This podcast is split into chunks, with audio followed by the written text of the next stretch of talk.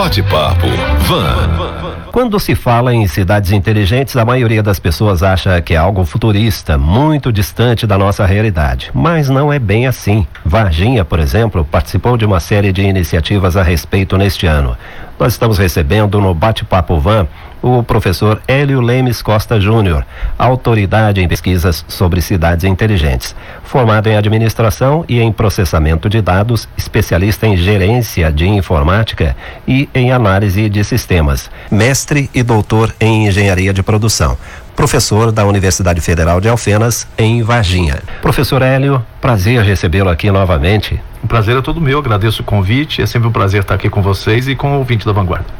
Bom, para começar, já falamos aqui, mas para muitos o conceito de cidade inteligente ainda é desconhecido. O que são as tais cidades inteligentes? Varginha está caminhando para isso? Bom, o conceito ainda não está totalmente definido e há muita discussão sobre se existe uma cidade burra e uma cidade inteligente. e toda cidade tem algum grau de inteligência, com certeza.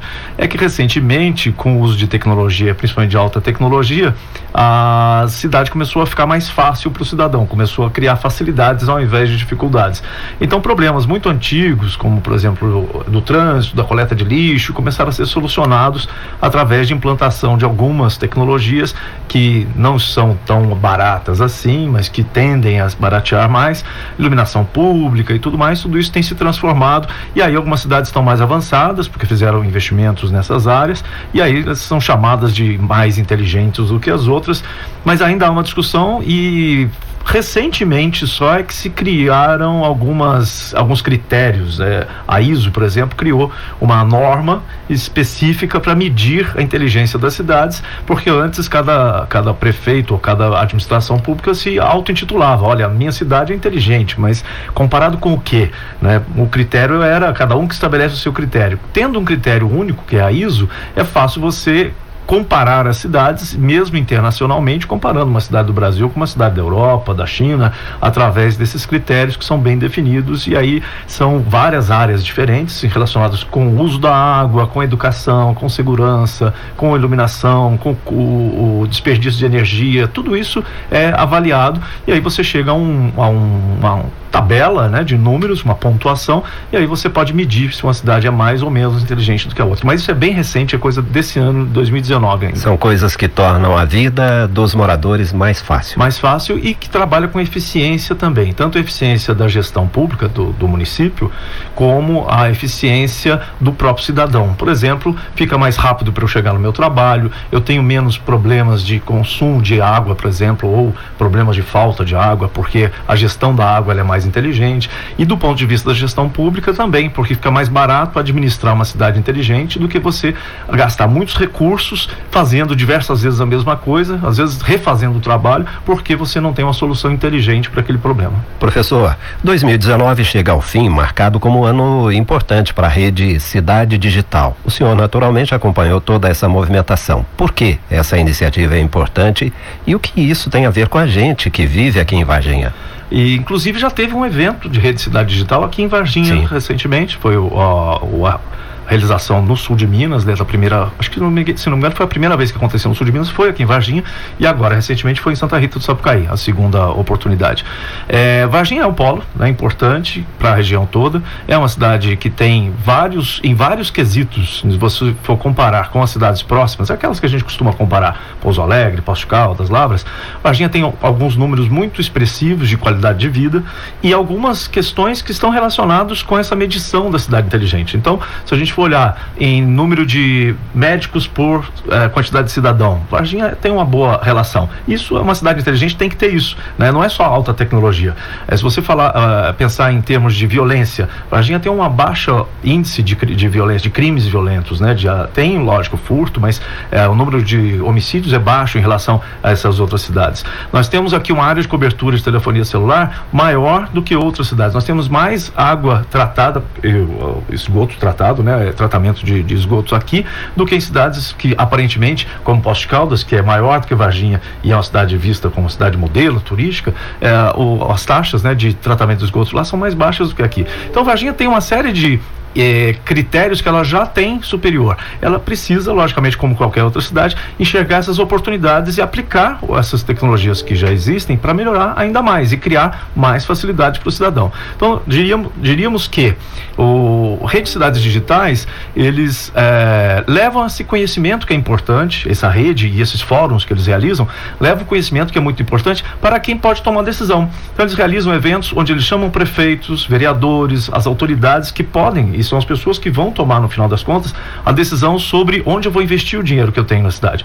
Eu vou investir na resolução dos problemas de um jeito antigo, do jeito tradicional, ou eu vou pensar de maneira criativa, inovadora, tentando aplicar tecnologia para fazer minha cidade ficar mais inteligente. Então, é uma, um evento importante, inclusive nós estamos já em conversa com a organização para realizar o próximo aqui em Varginha, não é certo ainda, porque isso Sim. depende não só de nós e da pessoa com quem eu converso lá, é, é um grupo de pessoas, mas já fizemos a, a, a conversas iniciais para que o próximo evento no sul de Minas seja novamente em Varginha, por, por essa característica de ser um polo regional. Importante. Professor, pergunte perguntinha marota, é tipo o que vem primeiro, o ovo ou a galinha. Uhum. O que vem primeiro, cidades inteligentes ou cidadãos inteligentes? Os dois precisam caminhar juntos. Não tem jeito de um, porque você cria uma cidade inteligente, coloca um cidadão burro, né? Se é que a gente pode chamar, né? O, o sujeito de burro, é, ele não vai aproveitar os recursos porque ele não vai saber usar. E da mesma forma, se você tem um monte de gente inteligente dentro de uma cidade que não cria uma estrutura, né? Um, que não cria condições, provavelmente essas pessoas não vão ficar nessa cidade. Elas vão procurar lugares melhores que tratam melhor o cidadão e a gente vai perder as pessoas inteligentes, pessoas capacitadas que estão aqui. A gente perde porque elas vão para outros lugares onde tem oportunidades melhores. Há pouco tempo eu conversava com Rafaela Fioravante, que vive nesse meio de inovação e tecnologia, trabalha muito com educação, né? Amiga e nossa. a Rafaela dizia o seguinte, que as pessoas precisam aprender a conviver mais com a tecnologia. E quando ela fala tecnologia, ela cita tecnologias digitais e não digitais, não é? Mas aqui a gente se atém muito à questão digital, não é, professor? Quais são as grandes vantagens de digitalizar as ações das cidades em favor do cidadão. Uhum. Eu vou citar em, em alguns exemplos. Só o fato de você não precisar ir à prefeitura ou ir a um órgão público para poder resolver os seus problemas já é um sinal de inteligência da administração pública de gerar uma facilidade para o cidadão. Então, eu não preciso sair do meu trabalho, eu não preciso me envolver no trânsito, no, no calor, na situação de fila, para poder resolver algo que eu posso no meu celular ou no meu computador resolver essas coisas. Então, se você digitaliza os serviços que podem ser digitalizados e hoje praticamente todos os serviços, né? exceto é, capinar uma rua, né? Uhum. consertar um, um encanamento de água, exceto esses trabalhos físicos, todos os trabalhos que envolvem informação, eles podem ser digitalizados. E há muita informação que ainda não está disponível para o cidadão. Então, quando o município digitaliza, coloca as informações disponíveis, os serviços disponíveis, onde eu posso ter acesso a isso sem ter que me encaminhar até um, um local físico, eu estou tendo facilidades criadas pela digitalização. E do outro lado, do outro ponto ponto de vista, o custo para uma administração que digitaliza o seu serviço, o custo é muito mais baixo. Eu não preciso ter um local físico, eu não preciso ter cafezinho, não preciso ter gasto de eletricidade, eu não preciso ter um espaço alugado, nem pessoas trabalhando atrás do balcão para fazer um atendimento pessoal de algo que pode ser resolvido pelo próprio cidadão, ele mesmo fazendo um autoatendimento e resolvendo seus problemas com serviços digitais. Isso é um sinal de inteligência quando você coloca quase tudo que você puder através de digitalização dos serviços. Reduz custos e o dinheiro que sobra pode ser aplicado em, em favor coisas. do cidadão em outras coisas, né? Como o senhor analisa Varginha nesse cenário de cidades inteligentes da rede digital?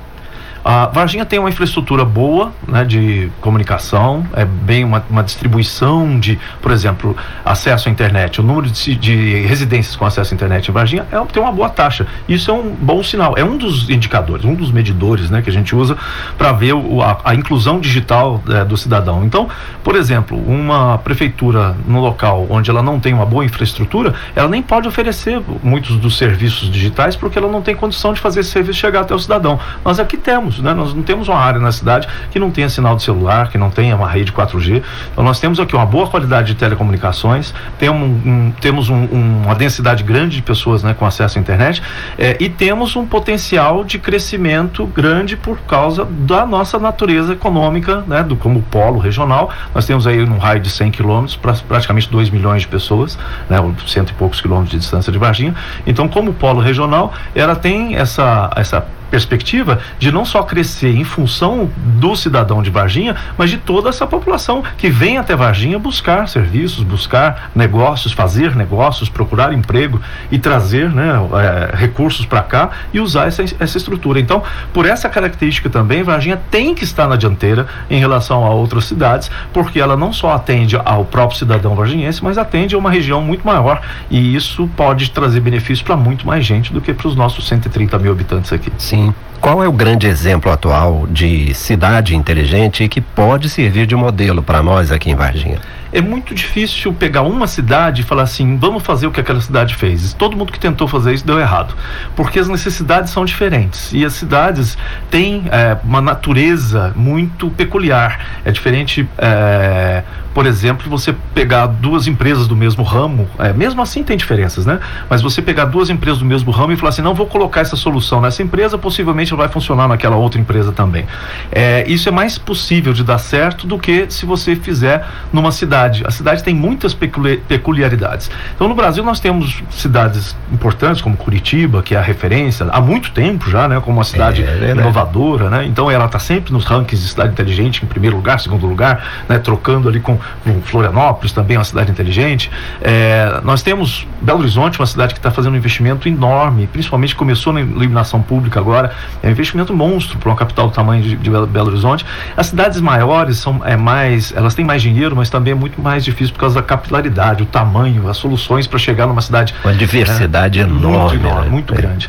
Então é muito difícil você pegar assim, ah, uma cidade tal fez isso, vamos fazer isso em Varginha, vai dar certo. Então a gente tem que descobrir o que, que é a necessidade do cidadão varginhense, o que, que a gente já tem e o que, que falta, o que, que dá para fazer com o recurso que a gente tem, porque também não dá para fazer mágica, e o que, que dá para a gente fazer de, de maneiras inovadoras também. Parcerias públicos, público-privadas, né? O setor público cada vez está né, tá sempre na, na falta de dinheiro, não temos verba. Então vamos fazer parceria, vamos juntar, vamos trazer empresas que têm interesse, e isso está acontecendo em todas as cidades aqui no Brasil que estão partindo, né, para. Eu, agora, recentemente, teve Juazeiro do Norte, é, uma cidade no interior do Ceará, que tem já uma lei de inovação, uma lei específica municipal para in, é, incentivar com que a cidade se transforme numa cidade mais inteligente. E aí é uma cidade maior né, do que Varginha, mas também o que serve para Juazeiro do Norte não é o que exatamente o que vai servir para nós. Temos que Sim. achar o meio termo. Mundialmente, uma cidade de referência é Barcelona, que é tida também como uma das cidades mais inteligentes do, do, né, do mundo, mas também tem um monte de problemas. Tem trechos de Barcelona que são muito inteligentes, já periferias que têm problemas piores do que os problemas que você encontra em São Paulo, no Rio de Janeiro. Então não existe uma cidade que seja toda inteligente, que seja um modelo e que tenha resolvido todos os seus problemas. A luta é contínua. Verdade. Bom, o senhor é cientista, não é astrólogo, né? Mas Dá pra gente imaginar Varginha no ponto mais próximo possível do ideal em quanto tempo? Olha, o, o, dentro do, do que a gente enxerga, né, tem visto, analisando outras cidades, é, o movimento é que tem que ser constante na busca de soluções. Porque como a tecnologia evolui muito rápido, grande parte das coisas que nós estamos falando hoje que são soluções não existiam há cinco anos atrás. Daqui a cinco anos nós teremos várias soluções que hoje não existem. Então o movimento tem que ser contínuo. A busca pela excelência, a busca por ser cada vez mais inteligente é uma busca constante e que você tem que investir pessoas, criatividade, energia, dinheiro, tempo em buscar essas soluções. O que uh, precisa ser feito é ter gente pensando sobre isso e gente bem intencionada que queira fazer essa transformação. As pessoas precisam sentir vontade de fazer de isso. Fazer né? isso.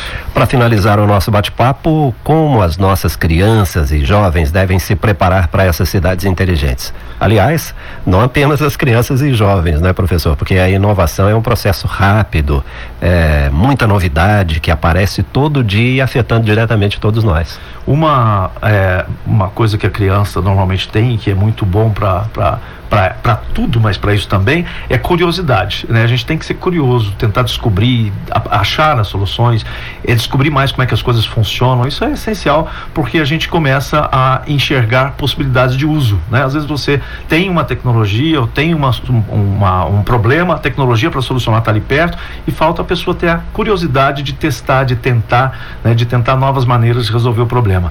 Outra é, sugestão é que é bastante, é, não muito comum aqui no Brasil, é as, crianças jovens aprenderem programação, mesmo que ela não vá ser um programador de computador. Em momento nenhum ela pensou em ser um profissional de programação, mas entender a lógica por trás dos computadores. Hoje, quase tudo que a gente faz está baseado em computador e muitas vezes você usa sem saber o porquê das coisas, não sabe quando dá errado, você não sabe por que, que deu errado. Então, hoje, por exemplo, é, numa universidade referência no mundo, que é a Universidade de Harvard, a disciplina mais procurada dentro da universidade é a introdução à ciência da computação. Mas não é só pelos alunos de computação, alunos de direito, de medicina, de arquitetura. Um bate-papo muito bacana. Eu acho que renderia aqui conversa para o dia inteiro, né, professor? Ué, eu tô tranquilo, até meia-noite. muito obrigado pela sua participação. Eu tenho certeza absoluta que o nosso ouvinte se deliciou aí com esse bate-papo e daqui a pouco esse conteúdo vai estar em podcast. E aí eu vou colocar lá na nossa plataforma de podcast conteúdos extras para as pessoas acessarem e terem mais informação a respeito.